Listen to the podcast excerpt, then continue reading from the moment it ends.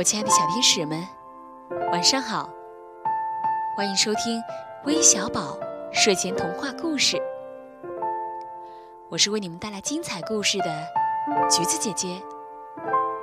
哎，说到一位叫武松的打虎英雄，相信大朋友小朋友一定都非常熟悉。梁山好汉武松徒手打死老虎的民间故事，虽然。我们都非常熟悉，但是在我们微小宝还从来没有讲过这个故事，所以今天呢，有三位小朋友同时点播了这个故事，我们一起来听听是哪三位小朋友呢？三三姐姐、橘子姐姐，你们好，我叫陈可欣，我想点播一个故事，叫《武松打虎》，希望你你们可以实现我的愿望，谢谢。珊珊姐姐、橘子姐姐，你们好，我叫李泽轩，今年五岁了，我想点播一个关于老虎的故事，谢谢你们。珊珊姐姐、橘子姐姐，你们好，我叫刘思思，我想点播一个武松打虎的故事，谢谢。相信小朋友们都迫不及待的想听到武松打虎的故事了吧？那今天橘子姐姐就把这个武松打虎的故事送给陈可辛、李泽轩、刘菲菲，让我们一起来听听吧。武松在离景阳冈不远的酒店里喝下了十八碗酒，倒提着哨棚，脚步不稳的正想向景阳冈走去，店家追出来喊道。走不得，走不得！最近岗上有只老虎，已经伤害了二三十条人命。武松听了，笑笑说：“哼，你休来吓我，便真个有，哼，我也不怕。”武松乘着酒兴，大步走到景阳冈下，看见一棵大树，刮去了一块树皮，上面写着两行字。最近景阳冈出现了老虎，凡是来往行人，最好在中午时分成群结队过岗。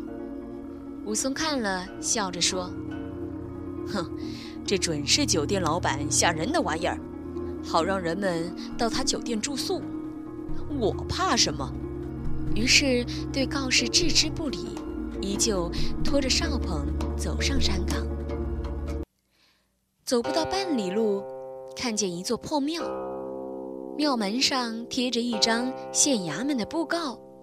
武松看了，这才相信有苦。他本想转身回去，但犹豫了一会儿，还是自言自语：“怕什么？既然来了，倒要上去看看。”这时候正是初冬，昼短夜长，天很快就黑了。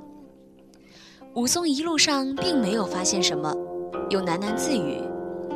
明明是人们自己害怕，不敢上山，哪里有什么老虎？武松走了一阵，觉得酒力发作，浑身燥热，便一手把胸前的衣服敞开，直朝乱树林子走去。他看见一块十分光滑的大青石，便索性把哨棚放在一旁，正想要躺下入睡，忽然刮起了一阵狂风。接着，噗的一声，从乱石丛林后面跳出一只吊颈白额的猛虎来。武松不由哎呦一声，连忙从青石板上翻身下来，拿起了哨棒，闪在一旁。那老虎又饥又渴，两只前爪在地上轻轻一按，朝着武松纵身扑来。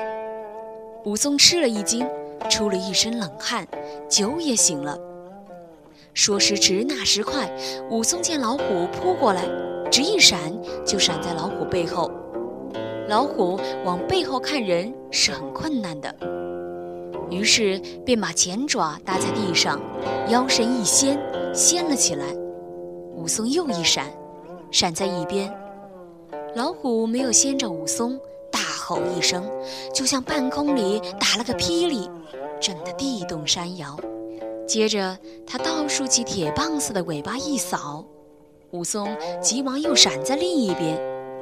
原来老虎伤人就是这一扑一掀一扫，这三下子不成，气焰也就减了大半。那老虎没扫着武松，又大吼一声，一兜扑了过来。武松见那老虎转回身扑去，于是双手挥起哨棚，用尽全身力气从半空中劈下来。只听见“啪”的一声响，竟把一根手臂般粗大的树枝劈了下。那武松打得慌了，没打着老虎，却打在枯树上。那条哨棚折成了两截，只剩半截拿在手里。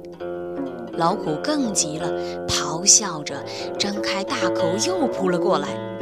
武松一跳，退了十几步远。那老虎两只前爪正好落在武松跟前。武松索性把手里的半截哨棚丢在一边，两手就是抓住老虎的头皮，使劲儿往地上按。老虎拼命挣扎，武松用脚朝老虎脸上、眼睛乱踢。老虎疼得吼叫着，身子底下扒起两堆黄土，扒成了一个坑。武松把老虎的嘴按到黄土坑里，又乱踢了一阵。那老虎已没多大力气了。这时，武松左手紧紧地按住老虎，右手举起铁锤般的拳头，用尽平生之力只顾打。打了六七十拳，老虎眼里、嘴里、鼻子里、耳朵里都喷出鲜血来，只剩下了一口气，再也动弹不了。